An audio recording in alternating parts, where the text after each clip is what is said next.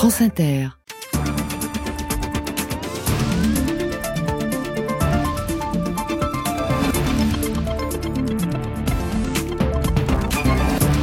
Bonjour, bonjour et bienvenue dans le grand Face à Face, l'émission de débat et d'idées de France Inter. À mes côtés jusqu'à 13h, les duellistes, Natacha Polony, directrice de la rédaction de Marianne, et Gilles Finkelstein, secrétaire général de la Fondation Jean Jaurès. Comme chaque semaine, ils débattront de l'actualité, notamment de la sortie peut-être provisoire de la crise agricole. Mais à quelques jours du deuxième anniversaire de la guerre en Ukraine, nous recevrons pour le débat Romain Huette, un ethnographe qui, après avoir passé beaucoup de temps avec des combattants ukrainiens mais aussi syriens, tente de répondre dans son dernier livre La guerre en tête aux presses universitaires de France à cette question abyssale comment un homme accepte-t-il de tuer et de mourir pour des raisons politiques? Mais pour l'heure, c'est le duel.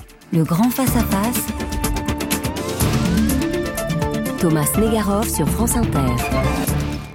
Je veux m'adresser à tous ces Français, souvent de la classe moyenne, toujours au rendez-vous de leurs responsabilités, qui ne se plaignent pas alors qu'ils ont souvent le sentiment de subir. À ces Français qui ont le sentiment d'avoir tous les devoirs quand d'autres ont tous les droits.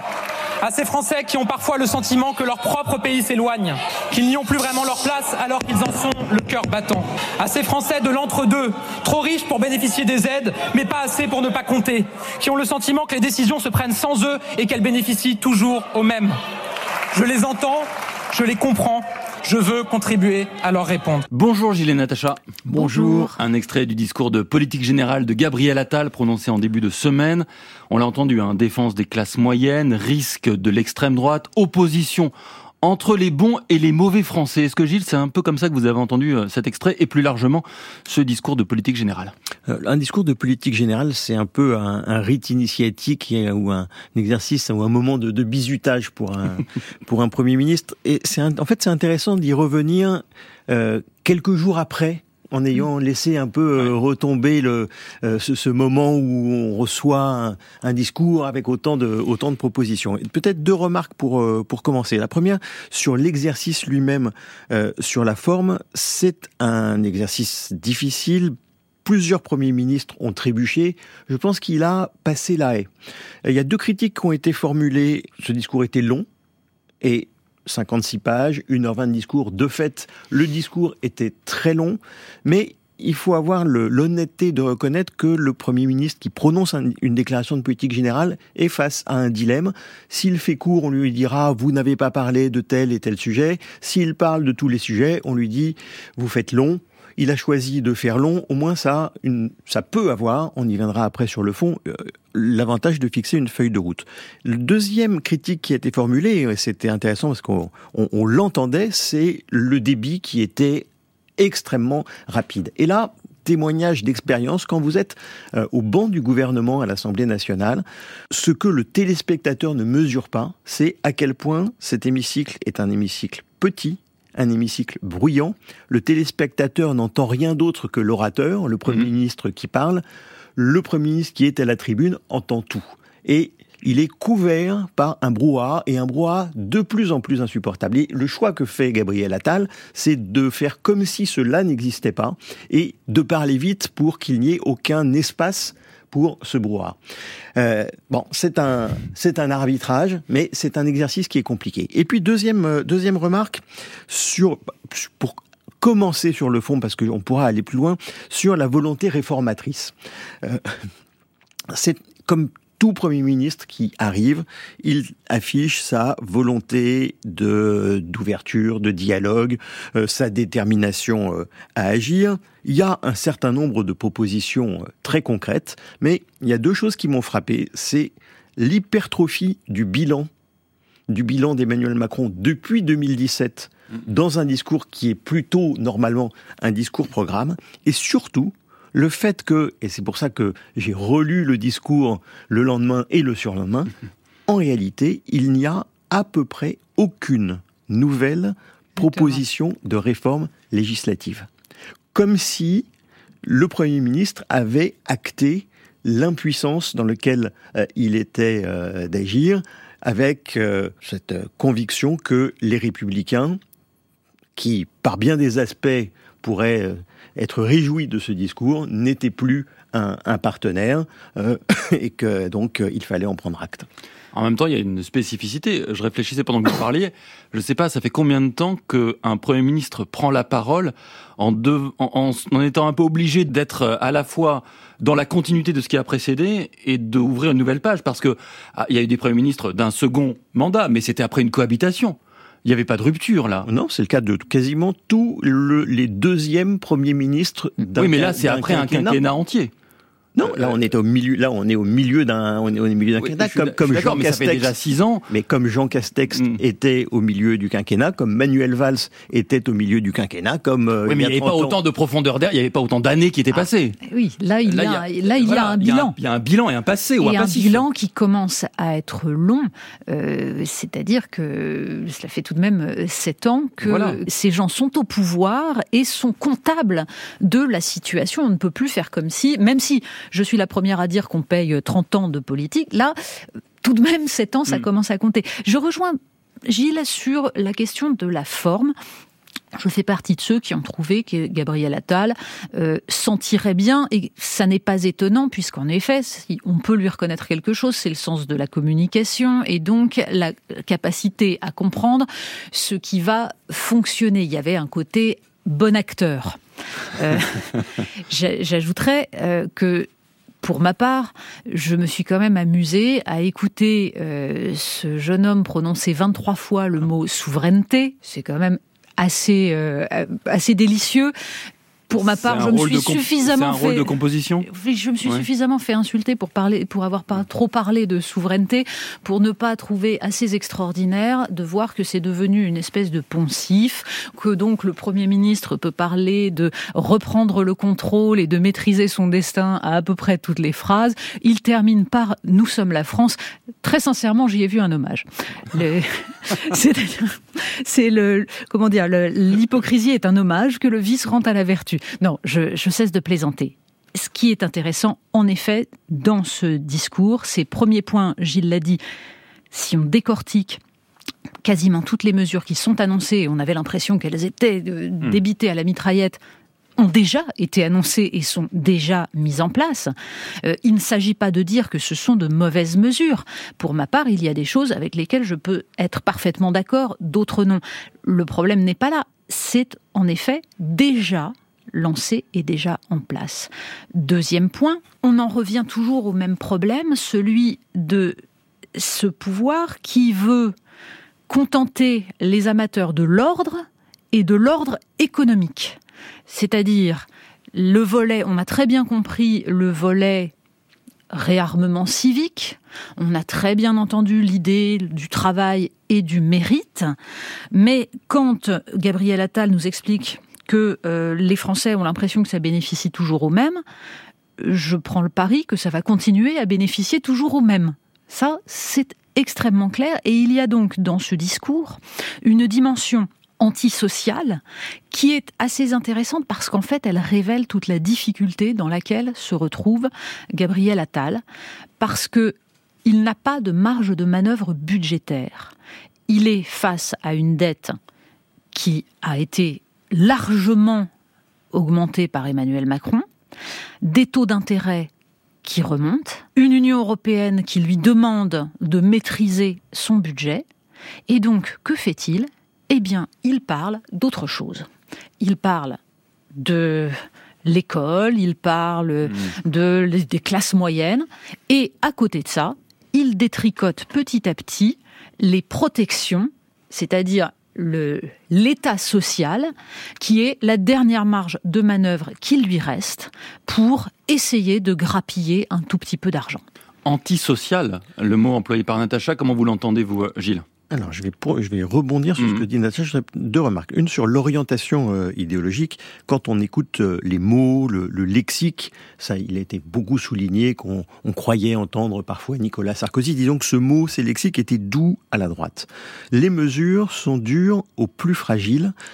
Non pas, je crois, pour des raisons d'absence de marge de manœuvre budgétaire. Il y a notamment deux mesures qui sont, je crois, les deux mesures les plus lourdes, euh, qui sont la suppression de l'allocation spéciale de solidarité pour les chômeurs en fin de droit et la révision de la loi euh, SRU, euh, et notamment le fait que à la, la, la loi qui assure la mixité. Exactement, qui assure la mixité dans les villes territoriale et qui, en, intégrant euh, les logements ah intermédiaires dans les logements sociaux, euh, va... Logement intermédiaire pour les cadres, pour les classes moyennes, voire moyennes supérieures. Mais ces deux mesures-là, la dimension marge de manœuvre budgétaire est relativement mhm. euh, secondaire. Deuxième remarque sur la, la méthode on disait, euh, Gabriel Attal parle vite, on, voit qu'il veut aussi agir vite. On voit que c'est un, gouvernement qui se sent pris par le temps et qui veut, c'est le, mot que Emmanuel Macron d'ailleurs répète depuis maintenant sept ans, à chaque crise, il faut, quand il y a une crise, on va accélérer. C'est un gouvernement qui veut accélérer. Et ce faisant, c'est moins de concertation, hein, c'est l'élément euh, qui sort notamment pour les projets d'industrie verte moins de débats publics et moins d'expérimentation ou de fausses expérimentations. Quand il y a une expérimentation, eh ben, il faut un peu de temps de regarder comment ça marche et est-ce qu'après on généralise. Qu'est-ce qui va se passer pour le service national universel? Il y a une expérimentation, eh bien, on va généraliser. Le RSA, les 15 heures de, de travail en contrepartie du RSA, expérimentation, eh bien, on va tout de suite généraliser. L'uniforme à l'école, il va se passer exactement la même chose. Il n'y a que la semaine non pas de quatre jours, mais en quatre jours dans la fonction publique pour laquelle il y a à nouveau une expérimentation. Mais cette accélération du temps, avec ce, double effet, euh, moins de concertation, moins d'expérimentation, me semble là aussi intéressant. Là-dessus, Natacha, est-ce que est-ce qu'il y a une petite tonalité populiste dans les discours de, de Gabriel Attal, qui a employé beaucoup beaucoup de fois le mot bon sens, qui a parlé de retour du retour le, retrouver le contrôle, qui était le slogan du Brexit, la débureaucratisation, l'idée de vouloir aller très très vite, de parler de normes qui viennent d'on ne sait où est-ce que vous avez aussi remarqué un peu, un peu ça dans le discours de Gabriel Attal? C'est tout le problème de quelqu'un qui utilise des mots qui vont euh, à l'inverse de tout son parcours politique et de tout ce qu'a défendu son camp politique pendant des années. C'est pour ça que je soulignais avec ironie la question de la souveraineté, c'est-à-dire que quand on appartient à un parti euh, qui a ou à un mouvement politique qui a systématiquement expliqué que ces sujets-là ne comptaient pas et que on était dans un dans un moment d'adaptation à la mondialisation et qu'il ne fallait surtout pas euh, prendre en compte ceux qui enfin les mauvais coucheurs, les mmh. Cassandres, comme dit Emmanuel Macron, il y a là un paradoxe et on ne peut pas croire que ce soit autre chose que des mots. Et quand on a tendance à utiliser les mots sans y croire, en effet, on en rajoute un peu. Donc oui, il y avait une dimension populiste dans la façon dont Gabriel Attal surjouait la compréhension mmh. des classes moyennes, de ces Français qui croient au mérite. J'ajoute deux petites choses. Premier point sur la loi SRU, cette décision-là, qui est une escroquerie absolue, puisque donc on va, ça va permettre à des mairies qui n'avaient pas les 25% de logement social de prétendre les avoir en y intégrant les, logements intermédiaires. C'est pour faire plaisir aux maires de droite. Donc certes, il y a l'idée que euh, au Parlement, on n'arrivera pas à gagner la droite, comme le disait Gilles, mais pour autant, là, il s'agit de, de cela, il s'agit de contenter. Deuxième point, euh, ce que je n'ai pas entendu et ce qui n'était pas présent dans ce discours, c'est une réflexion systémique sur les difficultés que rencontre la France. C'est-à-dire qu'une fois que Gabriel Attal s'est réjoui qu'il y ait un petit peu plus d'industrie euh, depuis, euh, depuis qu'Emmanuel Macron est au pouvoir, il n'y a aucune analyse des raisons pour lesquelles nous sommes en difficulté avec une croissance qui est atone et qui ne crée pas d'emplois, avec une paupérisation ou plutôt qui crée des emplois, mais paradoxalement qui crée aussi de la paupérisation, avec une crise agricole majeure. Et tout cela n'est jamais analysé. Pourquoi? Parce qu'en fait, rien ne va être euh, mis en œuvre pour changer, pour jouer sur les leviers essentiels, et on va y venir quand on va parler de la crise agricole. Le grand face-à-face le duel. Tout commence il y a trois ans. C'est un salarié du groupe Alma au départ hein, qui produit euh, les marques Cristalline, Ceinture, euh, Châteldon. Euh, ce salarié signale à la répression des fraudes que l'entreprise Alma traite son eau, voilà, avec des traitements interdits, notamment des filtres à charbon actif, des filtres UV. Ces traitements donc qui sont utilisés pour l'eau du robinet, mais pas du tout pour l'eau minérale naturelle, qui, je le rappelle, doit être naturellement pure. Marie Dupin de la cellule investigation de Radio France sur France Info pour révéler les découvertes de fraude massive de géants de l'eau, dont Nestlé a priori. Rien de grave pour la santé, ce sont les mêmes traitements que pour l'eau du robinet, on l'a entendu, mais une tromperie avec des ramifications politiques embarrassantes pour le pouvoir. Est-ce que c'est ça qu'il faut surtout retenir, Natacha? C'est très intéressant cette histoire. Alors elle est un peu complexe, en effet, euh, et elle part de cette idée qui était soulignée dans l'extrait que de l'eau minérale naturelle ne doit pas être filtrée puisqu'elle est naturellement préserver des bactéries qui pourraient être dangereuses pour l'homme. C'est pour ça d'ailleurs que, encore une fois, et vous avez eu raison de le dire, cette, cette fraude ne touche pas la santé. Au contraire, c'était fait pour améliorer, pour préserver véritablement la santé des consommateurs. En revanche, c'est une tromperie, puisque l'eau minérale naturelle est payée cher par les consommateurs parce que justement, elle est censée être pure sans traitement et que là, visiblement, ça n'était pas le cas. Alors, qu'est-ce que ça nous raconte? En fait, ce qu'il faut comprendre, c'est que vous avez des, pompages de nappes phréatiques. Il y a d'ailleurs des débats euh, avec euh, des, militants qui expliquent que c'est un bien commun et que on a donc des entreprises privées qui s'approprient un bien commun. Bon, ces nappes phréatiques sont contrôlées, c'est-à-dire que les entreprises qui gèrent ça payent les paysans, par exemple, qui euh, ont leur terre au-dessus de la nappe phréatique pour qu'ils n'utilisent pas de pesticides, pour, être sûr de limiter la pollution, de, de qu'il n'y ait pas de pollution dans ces nappes phréatiques. Pour autant, certaines sont un peu plus en surface, l'eau départ par exemple, et donc c'est une eau beaucoup plus compliquée euh, à gérer parce qu'elle est plus fragile. Et puis, vous avez des sécheresses, des canicules depuis certaines années, donc le niveau des nappes phréatiques baisse, et donc la pureté de l'eau est un peu moins garantie. Et c'est là qu'intervient très certainement cette, euh, c'est ce filtrage de l'eau qui visiblement relève d'une tromperie, comme semble le montrer l'enquête, puisque ça a été parfaitement caché. Et tout le problème est que la DGCCRF et Bercy ont été mis au courant et ont fermé les yeux. Et ça, c'est tout de même quelque chose de profondément gênant quand le gendarme qui est censé vérifier que le consommateur n'est pas trompé accepte qu'une grande entreprise finalement pratique une tromperie au consommateur. J'ajoute encore une chose. Quand on se renseigne sur l'évolution par exemple d'une entreprise comme Nestlé Waters, on s'aperçoit que au fur et à mesure, on a eu nettement moins de spécialistes de l'eau chez Nestlé Waters, c'est-à-dire de gens qui connaissaient ce produit-là, qui est un produit extrêmement fragile, et de plus en plus de commerçants. Si vous regardez, par exemple, le, la proportion de, de, publicité et de promotion faite sur des eaux telles que euh, Vitel, euh, par exemple, eh bien, elle a largement euh, augmenté, ce qui prouve qu'en fait, on est passé d'un positionnement de qualité à un positionnement de volume. Et on ne fait pas du volume avec un produit fragile et un produit qui met en jeu euh, une notion de, préservation de l'environnement et de la santé des gens. C'est encore une fois une question eh bien de d'appétit euh, de capitalisme. L'appétit d'une multinationale qui a oublié que la qualité et la connaissance de, du métier était quand même des valeurs essentielles. Gilles, votre, votre analyse de cette euh, tromperie euh, aux ramifications politiques, mais aussi aux ramifications écologiques, parce que la question euh, est politique, la question de l'eau, la question de sa place dans l'économie marchande, la question aussi du plastique, parce que c'est aussi du plastique, ça ouvre plein de sujets en réalité. Absolument. Natacha disait c'est un sujet un peu complexe, c'est un sujet hum. hyper technique quand on lit, quand on lit l'enquête, notamment l'enquête du Monde, et que l'on entend l'enquête de Radio France. Euh, deux choses. D'abord, je trouve c'est la, quand on regarde le, déroulement, c'est la généalogie exemplaire, archétypique d'une crise. Donc, quand je dis exemplaire, non pas de l'exemple à suivre, mais de l'exemple à méditer. Il y a un problème sur les eaux minérales. L'entreprise cherche et trouve une solution technique. Comme cette solution technique contrevient à la réglementation, elle choisit la dissimulation au pouvoir public et aux consommateurs. Quand ce n'est plus possible, elle essaye de rendre légal ce qui mmh, était mmh. illégal avec des demi-vérités et un chantage à l'emploi.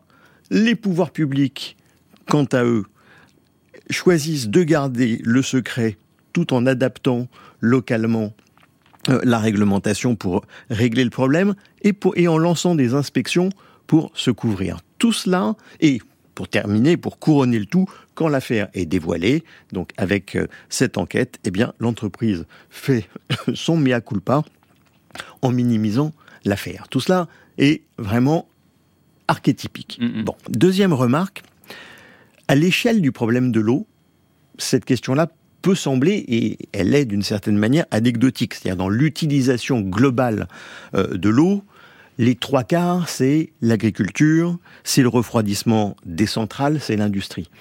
Et même dans notre utilisation individuelle de l'eau, 93%, euh, c'est tout ce qui a trait à l'hygiène, c'est euh, l'eau du bain, de la douche, des sanitaires, du linge, de la vaisselle. Le reste, principalement l'alimentation. Parce que vous ne faites pas votre vaisselle avec de, de l'évian ou de la vitelle. bah Gilles, enfin. Et donc c'est 1% seulement la boisson. Et dans la boisson, entre ce que l'on consomme d'eau potable, l'eau de source, ce dont on parle là, c'est-à-dire l'eau minérale naturelle, ce n'est qu'une part absolument infime. Donc à l'échelle du problème global, ça peut sembler anecdotique, mais à l'échelle de la consommation euh, d'eau par les individus, l'enjeu est absolument déterminant. Il y a à la fois une dimension économique, euh, parce que c'est un très gros marché au niveau mondial, c'est un très gros marché pour la France, qui est le premier exportateur mondial d'eau euh, d'eau minérale, et, et c'est là où c'est intéressant, ça intervient dans un contexte qui était difficile avant même cette crise, parce qu'il y avait au-delà des différences de coûts évidemment considérables entre l'eau que vous achetez euh, en bouteille et l'eau potable, des enjeux, des batailles d'un point de vue sanitaire pour savoir quelle est la meilleure eau pour la santé et une bataille écologique avec la question du plastique. Le grand face-à-face, le duel. Nous l'avons dit à plusieurs reprises, l'Europe c'est notre avenir. L'Europe c'est... Euh, l'espace de paix dans lequel nous avons la chance de vivre depuis près de 80 ans.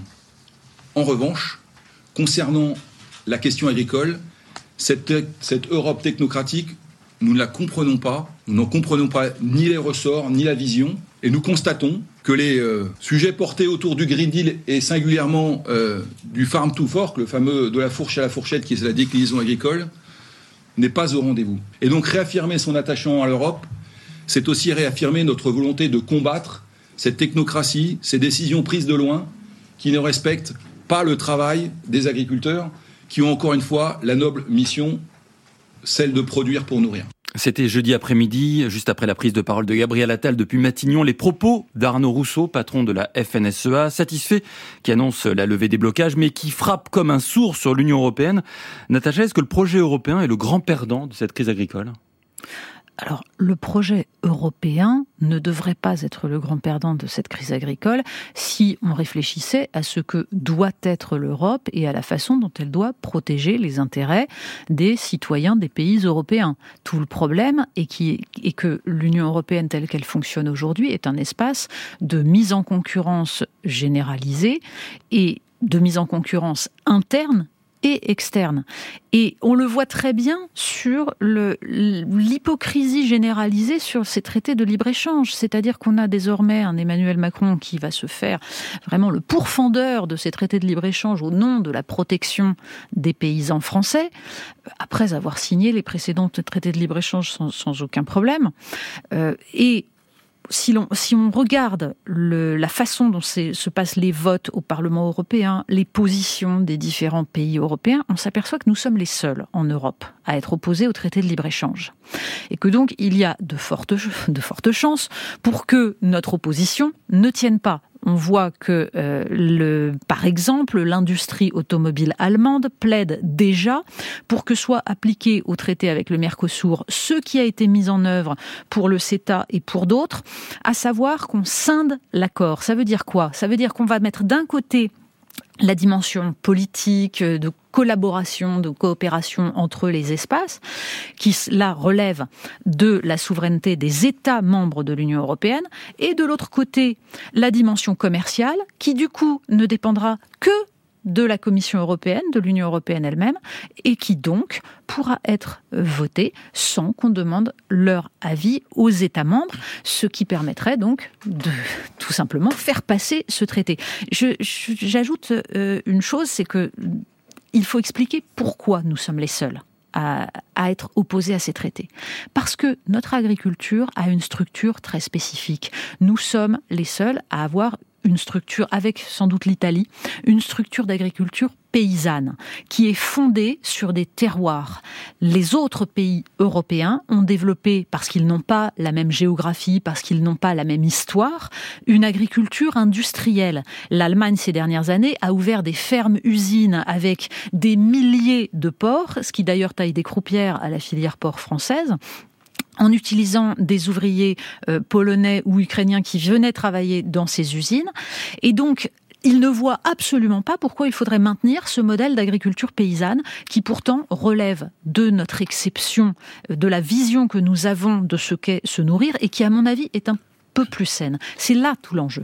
Gilles, est-ce que c'est une grave crise euh, européenne qui est devant nous, même si euh, il y a eu les 50 milliards pour l'Ukraine, donc il y a des avancées, on arrive à travailler ensemble, mais quand on entend Emmanuel Macron euh, remettre en question des principes même qu'il avait parfois un peu défendus, effectivement la question du libre-échange, est-ce qu'on se dit hum, que là, ça risque de coincer Olaf Scholz a dit immédiatement que le Mercosur était très important pour lui. Hein? Oui, ça coince, et sur cette question agricole, ça coince dans beaucoup de pays européens simultanément. En effet. Euh, vous aviez demandé à Natacha qui était le, grand, le grand perdant.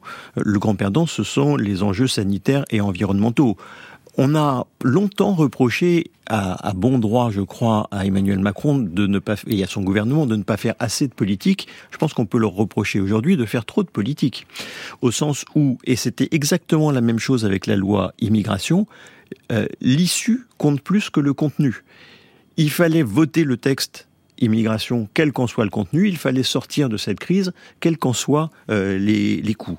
Deuxième remarque sur la question de la souveraineté qu'évoquait euh, mm. Natacha. Et là, c'est, disons, je fais part d'une insatisfaction. Euh, la, le mot souveraineté est devenu le nouveau mantra, le nouveau mot magique. Natacha a souligné que Gabriel Attal l'avait prononcé 23 fois dans son discours. J'ai regardé combien de fois Édouard Philippe, puis Jean Castex l'avait prononcé au cours du premier mandat. Intéressant. Une fois chacun. Et donc ça illustre bien ce changement de période. Mais pourquoi insatisfaction? Parce que ce mot magique est aussi un mot valise.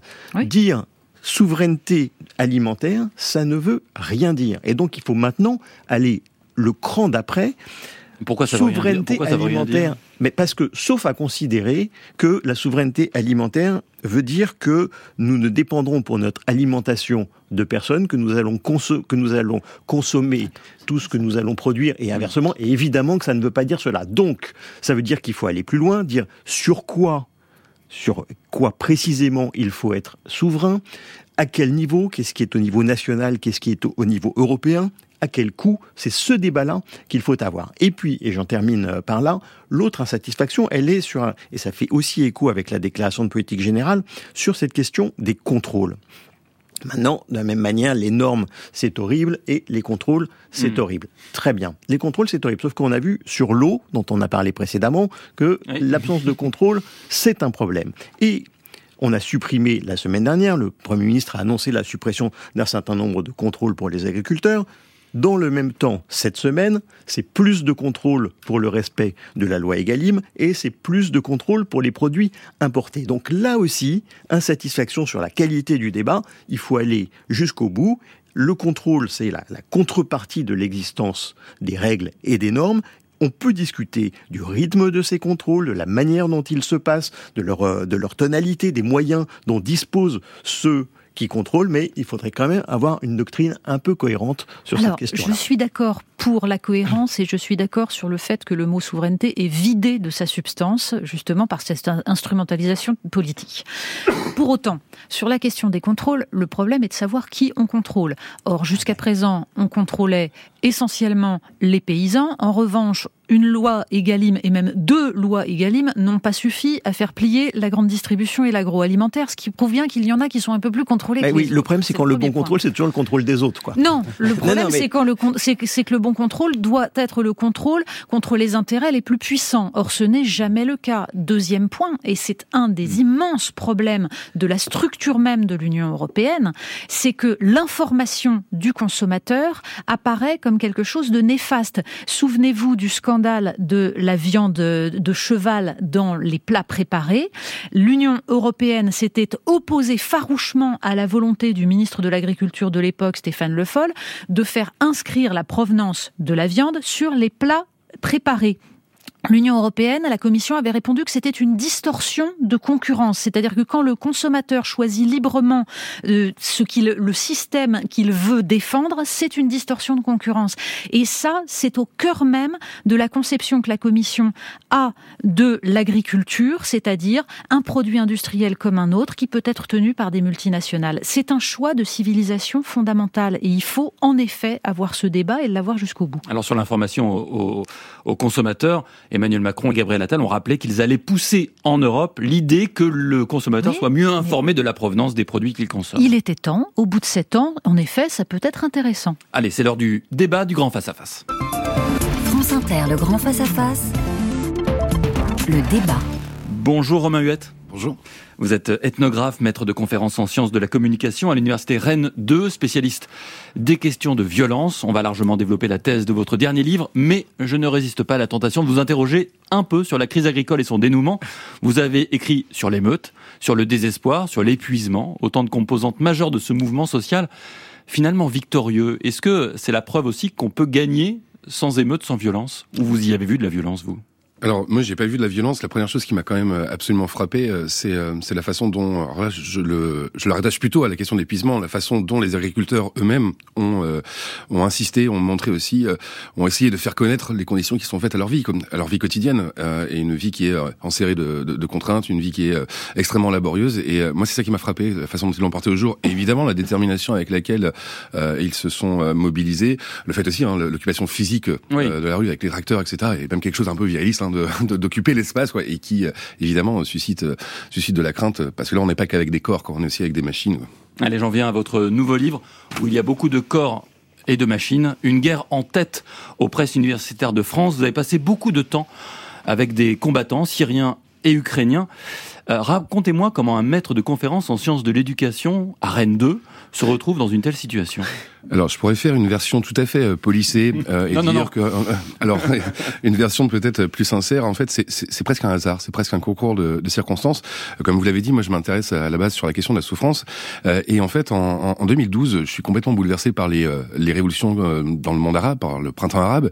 Et avec quelques personnes, je me dis, bah, je vais, je vais essayer de me rapprocher géographiquement déjà de, de ce qui se passe. Et donc, je choisis d'aller en, en, Turquie, dans un camp de réfugiés, juste à la frontière turco-syrienne, dans la ville de Kilis, tout simplement pour monter une, une cellule d'écoute sur euh, sur la souffrance, sur les traumatismes de guerre. Je me disais que c'était là déjà un premier accès en fait à ce qui se passait. Quoi. Et euh, alors vraiment à ce moment-là, je n'avais aucune euh, aucune intention d'aller en Syrie. D'ailleurs, j'en étais très très effrayé. Hein. D'ailleurs, je trouvais que Kilis était beaucoup trop près de, de, la Syrie. Et puis bah, finalement, en fait, dès la première journée, l'accès au, au, camp nous est nous est refusé et je me retrouve un peu tout penaud devant le camp de réfugiés, ne, sachant trop quoi faire. Quoi. Et alors je faisais un peu contraste hein, dans cette dans cet espace. Vous imaginez bien que les villes frontalières sont pas des villes extrêmement euh, extrêmement, comment dire, euh, paisible, etc. Et accueillante, oui. Oui. Et là, je, je, je rencontre un, un, groupe de personnes euh, plutôt qui ont l'air un peu sur d'eux et qui, qui s'approchent de moi et ils me disent mais que fais-tu ici? Comme et je leur raconte mon projet et là ils me disent bah, si tu veux voir de la souffrance, si tu veux en entendre parler, bah, viens avec nous, monte dans la voiture et on arrive en fait dans la ville d'Alsace qui venait d'être qui venait d'être libérée donc je monte dans la voiture sans, sans trop hésiter quoi. Et, et effectivement en fait cette première expérience qui était une expérience vraiment très très étrange à la fois un mélange de, où j'étais complètement terrifiés anxieux, et aussi un mélange de d'exaltation parce que ils étaient en train de faire une révolution dans leur bouche. Hein. Ils étaient vraiment en train d'être dans dans une espèce d'exaltation révolutionnaire où la seule chose qui comptait c'était l'avenir, des idées euh, de dignité, de justice, etc. Et donc quand j'ai quand j'ai quand j'ai fait ces, ces, premiers jours en Syrie, je, je, crois que je pouvais pas ne pas revenir. Euh, je crois que je pouvais pas être à la comment dire à, la comment dire fidèle à l'événement en fait que j'étais en train de, de, de, vivre. Je voulais pas être un touriste de guerre et donc je suis revenu et en fait c'est au fil du temps que c'est devenu euh, euh, eh bien vraiment une préoccupation absolument enfin une préoccupation intellectuelle et que j'en ai fait vraiment un sujet de, de recherche. Mais au début euh, j'y suis allé euh, j'y suis allé presque voilà en suivant le en suivant le suivant la vie se faire quoi. Gilles Finkelstein. Euh, votre livre est un, un livre euh, très original, très singulier, qui suscite à la lecture beaucoup d'interrogations très profondes chez le, le, lecteur. Il y a beaucoup de, de descriptions de, de lieux, de, de, de, femmes et d'hommes. Vous parlez des autres et vous parlez euh, un peu de, de vous aussi dans ce livre. Et je voudrais prolonger la question de, la question de Thomas. Un ethnographe va sur le terrain il est possible de choisir des terrains très différents. Vous avez choisi d'ailleurs des terrains très différents euh, au cours de votre carrière. Et là, pendant plusieurs années, vous avez choisi des terrains de guerre en vous interrogeant sur ce que la guerre fait aux hommes et pourquoi on s'y engage. Mais la question que, sur laquelle je voudrais revenir, c'est pourquoi allez-vous sur ce terrain-là au-delà du concours de circonstances, parce que le concours de circonstances euh, n'explique pas tout. Euh, à un moment, euh, vous dites c'est excitant et angoissant. Donc pourquoi aller sur ce terrain-là et qu'est-ce que cela fait non pas d'être en guerre, puisque vous n'étiez pas en guerre, mais d'être dans la guerre? Hmm. Romain Hubert, un ethnographe sur le divan ce midi. oui, alors c'est une question évidemment un petit peu un petit peu compliquée, mais la, chose que je peux que je peux dire, c'est que euh, dans tous mes sujets de recherche, que ce soit euh, l'émeutier, que ce soit l'épuisé, euh, que ce soit ici euh, le, combattant, euh, il y a quelque chose d'assez commun, c'est que ce sont pour moi des, des figures d'emportement, des, des personnages qui en veulent terriblement au monde, avec avec des vies qui sont quand même très avides de liberté, quand qui recherchent véritablement en fait des prises dans le monde et qui en même temps se sont aussi des, des, vies brisées, quoi, des vies euh, absolument heurtées. Et dans le cas de la guerre, c'est mm. des vies qui sont euh, absolument brutalisées. Quoi. Et, et, je crois que je pense que j'ai une espèce de, de, de, fascination pour, pour, ces vies qui ont, qui ont une relation très active avec le monde. Euh, et, et, moi, c'est ça que je, je, cherche un petit peu à, à comprendre, c'est comment en fait on, on en vient dans, un, dans une situation quand même globale d'impuissance, ou en tout cas le, le ressenti d'impuissance est assez fort. et bien par, par quelle manière en fait, ou dans quelles circonstances on arrive euh, à se retrouver en fait quelques puissances dans, dans, le monde, quelques prises dans le monde. Effectivement, bah, euh, par exemple dans le cas de dans le cas de la, de la guerre, ce qui m'a paru assez évident, euh, c'est comment en fait au départ elle est vécue de façon mais quasiment heureuse, c'est pas c'est pas un bon terme, hein, mais il y a quelque chose de l'ordre d'une espèce de jouissance de, de, de, se retrouver des prises dans le monde, de, de soudainement en fait les gestes qu'on est en train d'accomplir dans le quotidien, ils ont un effet très direct, très mmh. concret, et c'est même matériel hein, sur le monde quoi. Je veux dire, quand vous bombardez quelque chose, le monde son caractère physique, il s'effondre devant vous, quoi. Donc là, vous êtes, vous avez une garantie, hein, c'est que ce geste-là, il a eu des conséquences, quoi. Et donc, ce, cette espèce d'expérience un peu exaltante euh, de, de, de, retrouver, en fait, euh, d'être un peu une espèce de sujet de l'histoire, euh, eh bien, j'essaye de, de, de, ne pas le romantiser, justement, dans le long terme. J'essaie de me demander, mais en fait, est-ce que ça peut tenir longtemps, ça? Est-ce que cette espèce de grand présent intensifié dans lequel je me, euh, j'ai l'impression de faire quelque chose de, de très significatif, est-ce que ça dure, quoi? Et justement, dans le livre, j'essaie de, de, montrer que vraiment euh, à cette ouverture initiale euh, bien succède peut-être un moment de clôture, de fermeture. Natacha. Oui, ce qui est absolument passionnant, c'est en effet la, votre capacité à percevoir les ambiguïtés, les paradoxes qu'il peut y avoir euh, au fond de, de, de l'âme humaine. Quand euh, je, je, cite le passage qui poursuit, euh, qui prolonge exactement ce que vous venez de dire quand vous écrivez à l'ère de l'intensité, comme le suggère Tristan Garcia, il n'est pas étonnant que la guerre attire dans la mesure où elle permet d'éprouver une vie hors du commun en engageant l'être tout entier vers un but précis. La guerre n'est donc pas seulement une effraction, elle est la jubilation d'une altération du réel matériel et humain. Est-ce que dans ce passage-là, euh, on a l'impression, mais vous allez me dire si je me suis trompée, que vous esquissez l'idée que nous sommes dans un monde qui crée beaucoup de sensations d'impuissance, qui crée beaucoup de, de perte de prise, est-ce par euh, la, fin d'une forme de transcendance chez certains, chez d'autres, une, une paupérisation, etc. Mais en tout cas que toutes ces conditions peut-être renforcent l'aspiration, l'espèce de, de, bascule passionnelle euh, dans la guerre. Est-ce que nous sommes dans un moment, j'y insiste parce que vous, vous, parlez aussi de la, la, question narcissique, en fait, de la faille narcissique que la guerre vient régler. Euh, J'ai toujours en tête les textes de Castoriadis sur la, justement la faille narcissique que crée une société comme la nôtre, une société de, de, de consommation. Est-ce que ça rend plus dangereux dans ce genre de société la bascule vers, euh, vers la guerre? Je pense que c'est Romain Huette. Je pense que c'est très juste ce que vous dites, et, euh, et c'est vrai que moi, la, une des premières questions initiales, peut-être très très élémentaires que je me posais, mais comment comment se fait-il que la guerre a un pouvoir d'attraction? Comment se fait-il que j'ai rencontré aussi des gens hein, qui euh, venaient de l'étranger pour aller combattre, que ce soit en Syrie ou pour euh, ou, ou, en Ukraine, mais qu'est-ce qui fait qu'elle attire tant alors qu'elle devrait susciter en fait pour Elle attire tant, y compris un peu vous. Oui, ouais. Alors, euh, oui, non, parce que, enfin, je, je, vous laisse quand même répondre à Natacha, mais non, mais c'est une question, mais euh, on sent qu'il y a quand même une attraction pour que Gilles l'évoquait. Hein. Tout en disant d'ailleurs, je n'aime pas la guerre. Je ouais, cite. Ça. Mais, mais, en fait, j'insiste vraiment là-dessus parce que j'ai pas du tout de, de, enfin, je suis pas du tout à l'aise avec euh, avec le climat de la guerre. moi, ce qui m'intéresse en fait, et là où je, je suis attiré, c'est la façon dont quand je quand je suis sur le terrain, moi j'ai besoin en fait de sentir le monde pour pouvoir l'écrire, quoi. Et c'est c'est ça que j'aime, c'est d'être que mes sens soient complètement captivé par ce que je suis en train de percevoir. effectivement, on est dans des moments très très intenses, très intensifiés, et donc euh, bah, votre observation, euh, euh, enfin tout est en aguet, tout est en alerte. Vous essayez de, de, tout recevoir de ce qui est en train de, se passer autour de vous, ce qui contraste un petit peu avec la vie, la vie routinière peut-être. Alors justement, donc pour les pour les combattants, pour eux-mêmes, c'est la question de Natacha. Est-ce que c'est une réponse à un désordre, à une absence de transcendance comme elle l'explique Alors pas un désordre, une, une une sorte de vide, au contraire. De vide. mais moi je pense que c'est vraiment effectivement une partie de une partie de la réponse.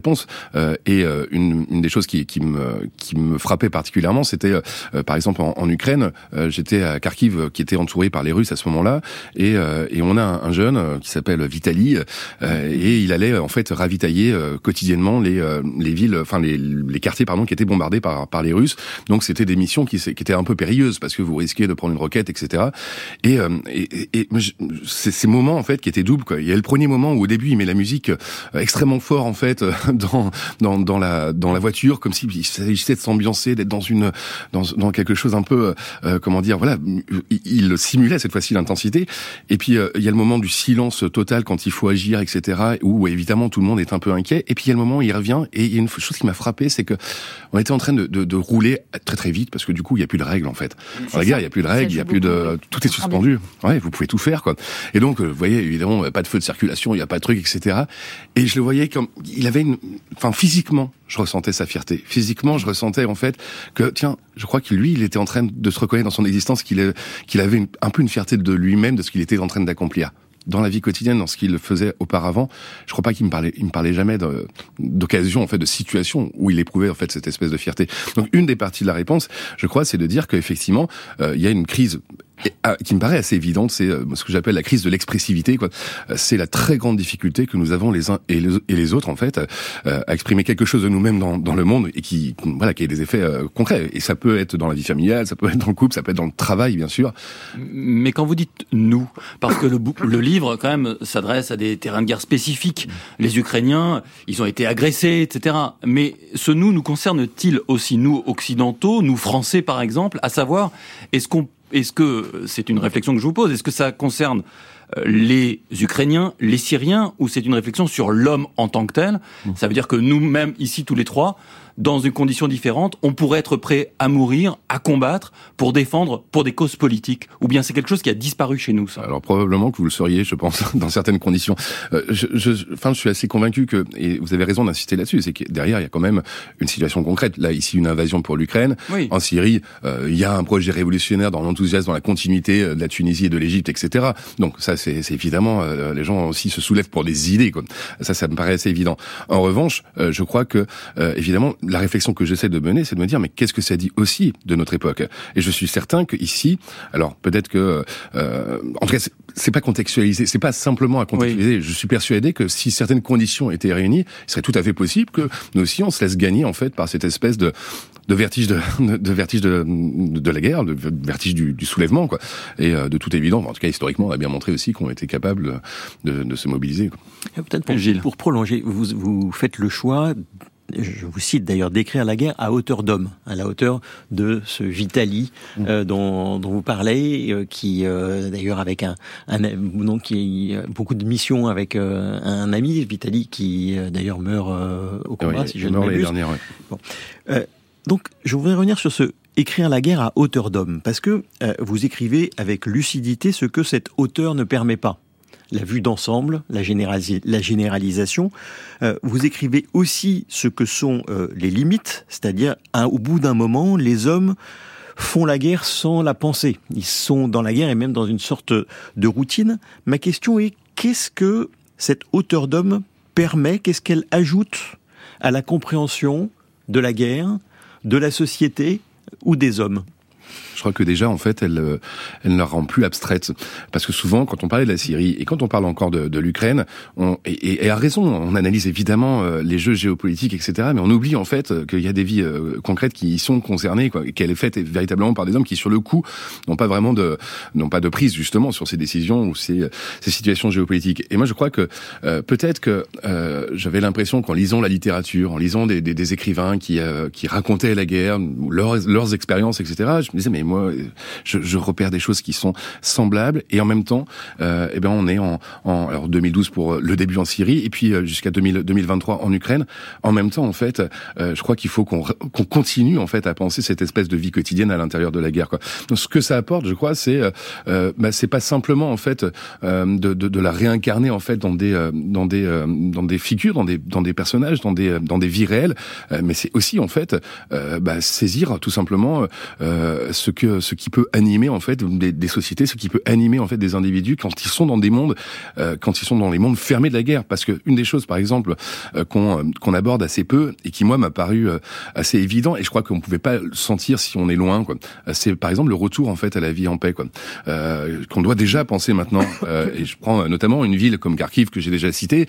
je l'ai vu quand il y avait les Russes, je l'ai vu quand les Russes n'étaient pas là. Quoi. Et là, j'ai vu ces, ces mêmes volontaires qui soudainement en fait étaient passés euh, du statut de, de, de, grand héros qui faisait, qui avait une vie intense, qui avait retrouvé des solidarités avec les autres volontaires, etc. Soudainement, en fait, faire une expérience, une grande expérience du désœuvrement. Quoi. Mm Que faire, quoi Retourner la vie civile, euh, retourner, retrouver, retourner, pardon, dans l'insignifiance sociale, quoi. Et ça, c'était très dur à vivre. Et j'ai vu beaucoup de gens déprimés, en fait. Euh, et, euh, et ça, par exemple, je crois que si si on, on, on, ne tisse pas des liens dans la durée avec avec les personnes, déjà, ils, ils se confient pas sur leur déprime, ils se confient pas sur leur leur vie intime. Moi, ce que je cherche en fait dedans, c'est euh, bah, comprendre cette espèce de, de, vie intime dans la guerre. Et je crois qu'elle nous dit beaucoup de choses sur notre psychologie et bien sûr sur les choses aussi politiques. Euh, il y, a, il y, a, plusieurs réflexions qui me sont nées de, de, de, cette lecture et qui sont ravivées par ce que vous venez de dire. Euh, premier point, je suis souvent frappée par le nombre de discours va-t-en-guerre qu'il peut y avoir de la part de gens qui n'iront jamais sur un terrain de, de guerre et qui, euh, du coup, trouvent qu'il faut s'engager, que tout cela est formidable, sans avoir l'air justement de comprendre, comme vous le disiez, qu'il y a des êtres humains qui vont. Euh, je voulais avoir votre, votre vision de ce phénomène et je le relis à une, une remarque que je me suis faite, c'est que les personnages que vous décrivez, même s'ils se battent pour la liberté, pour des idées, en fait, dans ce que vous décrivez de leur passé, ils n'avaient pas d'engagement politique. Ce ne sont absolument pas des gens qui étaient politisés et qui, justement, se battaient avant cela pour une cause. Et ils basculent dans une sorte d'évidence, d'évidence qui leur est dictée soit par une souffrance, une euh, situation intolérable, soit par un sens du devoir, quelque chose qui s'impose à eux. Et donc qui est aux antipodes, selon moi, de cette espèce de discours va-t-en-guerre de gens qui n'auront jamais à être confrontés à la réalité de cela.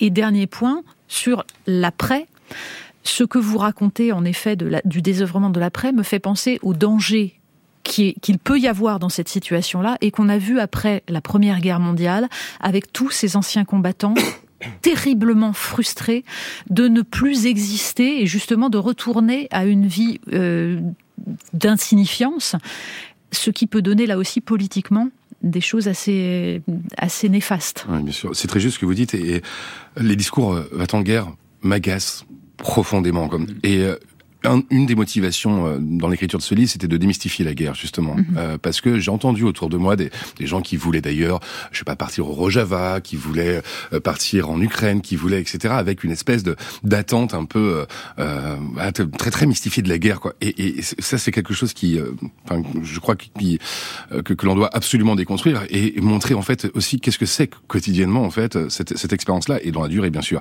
Et la seconde chose, c'est de dire que oui, c'était des personnes pour la plupart, mais quasiment vraiment presque pour tout le monde en fait, euh, qui n'étaient pas du tout intéressés aux politiques, qui n'avaient pas de soucis en fait particuliers du monde. Quoi. Enfin, je veux dire, que ce soit en Syrie ou en Ukraine, euh, c'était pas véritablement une préoccupation. Mais un jour, le monde les a rattrapés. Quoi. Un jour, en fait, effectivement, quelque chose est devenu évident. Il fallait faire quelque chose. Il fallait prendre une position, parce que c'est ça que ça pose. Quand vous êtes en Ukraine, que les Russes sont en train d'envahir de, de, votre pays, se pose une question qu'est-ce que je fais? Je fuis? Euh, je, où est-ce que je vais, je reste, etc. Et on a des gens, et qui, enfin la plupart des, des volontaires d'ailleurs ignoraient complètement, hein, même la veille, que l'invasion aurait lieu. Ils n'y croyaient pas, quoi. Euh, et, euh, moi j'ai des récits où ils sont en train de, de, raconter que la veille au soir, ils se réunissent à plusieurs, ils disent bon bah nous, si les Russes arrivent, on va, on va constituer un groupe de volontaires, on va se battre, on va, ils se choisissent même un nom d'organisation. Oui, oui. du logo, ça c'est fabuleux. Et puis ils rentrent euh, et, euh, et, je sais plus à quelle heure le, le, petit matin quoi, ils apprennent voilà les, le début de le début de la guerre et en fait ils, ils, vont ils retournent pas tous dans le centre de volontaires. Il y en a qui partent quoi, il y en a qui accompagnent leur famille à Lviv, à l'ouest, etc. Et notamment un, jeune homme qui euh, qui amène sa famille à Lviv et quand il est à Lviv, il est complètement angoissé, il est complètement stressé et il n'arrive pas à supporter en fait d'être éloigné de ce qui est en train d'arriver. Et qu'est-ce qu'il fait? Eh bien alors que tout le monde est en train de les trains sont bondés, euh, sont, sont en train d'aller à l'ouest pour rechercher la sécurité. Lui, il fait le chemin inverse et il prend le train, un train quasi vide pour retourner en fait à Kiev et pour s'engager comme volontaire. Quoi. Et il y est encore aujourd'hui et il continue en fait à s'engager comme volontaire. Quoi. Et donc là, c'est devenu quelque chose de lui d'évident mais pas prémédité. Je suis pas sûr que par exemple nous, euh, parce que ça revient un peu à la question mmh. qu'on s'était posée précédemment, qu'est-ce que comment on réagirait si cela arrivait? Je crois qu'on est incapable en fait les uns les autres de dire concrètement ce que. Ça fait une vingtaine de minutes qu'on parle et on n'a pas parlé de la mort. Mmh. Est-ce que c'est très présent dans les préoccupations des combattants Parce que vous avez beaucoup dit une vie plus grande, une expérience, quelque chose de l'ordre de la vitalité, mais la mort pèse en permanence elle, pèse en permanence. Elle est, euh, enfin, elle devient sinistrement un, mode de vie, quoi. Euh, c'est-à-dire que, euh, en fait, je repère là aussi une évolution dans la façon dont on se rapporte à la mort. Au début, par exemple, la mort est très héroïsée, quoi. Elle est, elle est quasiment un, mobile de, justification, en fait, dans, l'engagement. Par exemple, en Syrie, c'était très clair. La figure du martyr était très très importante, et donc c'était quelque chose qui pouvait en fait servir à, enrôler, en fait, à, engager en fait les, les gens. Et puis au bout d'un moment, quand vous allez tous les jours, moi en Syrie, j'allais tous les jours dans, les, les cimetières, parfois plusieurs fois par jour. Et ben, au bout d'un moment, en fait, vous ne pouvez plus héroïser. Quoi. C'est-à-dire que même quand on y mettait des photos, par exemple, de tous les martyrs dans leur euh, dans leur euh, dans leur maison, etc. Et au bout d'un moment, en fait, le mur, il est, plein. Et on ne peut plus le faire. Quoi. Et il y a, un point qui me paraît aussi important sur, la mort, c'est c'est quand elle est massive, quotidienne et que le deuil est lui-même empêché. Comme euh, on est dans, dans des zones où on, on, on creuse les tombes avant c'est-à-dire en prévision. Quoi. Et même quand vous enterrez vos morts, euh, eh bien, vous pouvez avoir une situation de, de bombardement. J'ai vécu ça à Mourek, par exemple, où j'étais avec un combattant. On était simplement allé sur la tombe de son de son frère qui euh, venait, qui était mort il y a quelques quelques semaines ou quelques mois. Il était venu se recueillir, balayer un petit peu sa, sa tombe. Au même moment, il y a deux combattants qui euh, arrivent, euh, enfin, qui, qui sont enterrés en fait et au même moment un avion qui survole au-dessus et qui va bombarder un, tout petit peu plus loin quoi. C'est-à-dire que même là ici l'expérience du deuil, c'est-à-dire le moment où je mets sous terre en fait quelqu'un qui m'a été proche, même ça je peux pas le vivre quoi. Même la, ça, la mort dans la mort. Euh, dernière question euh, sur le retour à la vie en paix. Euh, on dit une des difficultés c'est que c'est une on revient à une vie euh, de basse intensité et de, et de basse amitié, parce que la, question de l'amitié est un élément très fort dans ce que vous racontez. Euh, c'est l'autre difficulté, euh, je trouve que vous pointez, c'est la difficulté à communiquer sur ce que l'on a vécu. Et c'est vrai des, de ceux qui ont fait la guerre, mais c'est vrai y compris de, de vous, et ça revient à la question de, de la mort qu'évoquait euh, qu'évoquait Thomas. Euh, à la fin du livre, vous dites, à de rares occasions, il m'arrive de raconter des scènes de bombardement, des histoires glauques de vie perdue, de situations absurdes, je ne provoque alors qu'un silence gênant et le mutisme de mes interlocuteurs. Pourquoi ne sommes-nous pas prêts à écouter? Romain Huette. Alors je sais pas, je sais pas vraiment pourquoi on n'est pas prêt à écouter. En tout cas, moi je le constate. Et souvent, en fait, on avait tendance à dire que quand on rentre de, la guerre, on rentre sans sans sans pouvoir parler. Quoi. Moi, j'avais plein de choses à dire. Et, et le problème, c'est que euh, il y a quelque chose de l'ordre d'une pudeur où parfois en fait la recherche en fait de quelque chose de très sensationnel. Est-ce que en fait t'as vu concrètement des morts? Est-ce que t'as vu des, horreurs, etc. Et, et, donc euh, en même temps c'est gênant de, de, poser ce genre de questions très directement. Donc il y a quelque chose de l'ordre. C'est tellement non familier en fait la guerre pour nous qui sommes en paix que je crois qu'en fait ça, ça, ça, prive un peu de, de questions. On ne sait pas par où commencer. Ou alors aussi ça met immédiatement en fait une forme de, de gravité dans notre échange. Quoi. Le fait que aujourd'hui le monde se réarme comme euh, rarement dans, dans l'histoire, vous qui savez ce que c'est que la guerre intimement, ça vous inquiète? Je suis très inquiet, oui. Oui, je suis absolument inquiet de, de voir en fait une espèce de un sentiment d'une espèce de préparation psychologique à la possibilité d'une violence quoi. Et tous les jours on entend cette cette espèce de, de préparation psychologique. Donc oui, oui, j'en suis absolument inquiet évidemment. Un grand merci, Romain Huette. On n'écoutera plus les infos de la même manière quand on aura lu La guerre en tête aux presses universitaires de France. Merci Gilles. Merci Natacha, merci à l'équipe du Grand Face à Face, Mathilde Clatte pour la préparation de l'émission, Marie Merrier pour la réalisation et aujourd'hui Nicolas Delmas à la technique.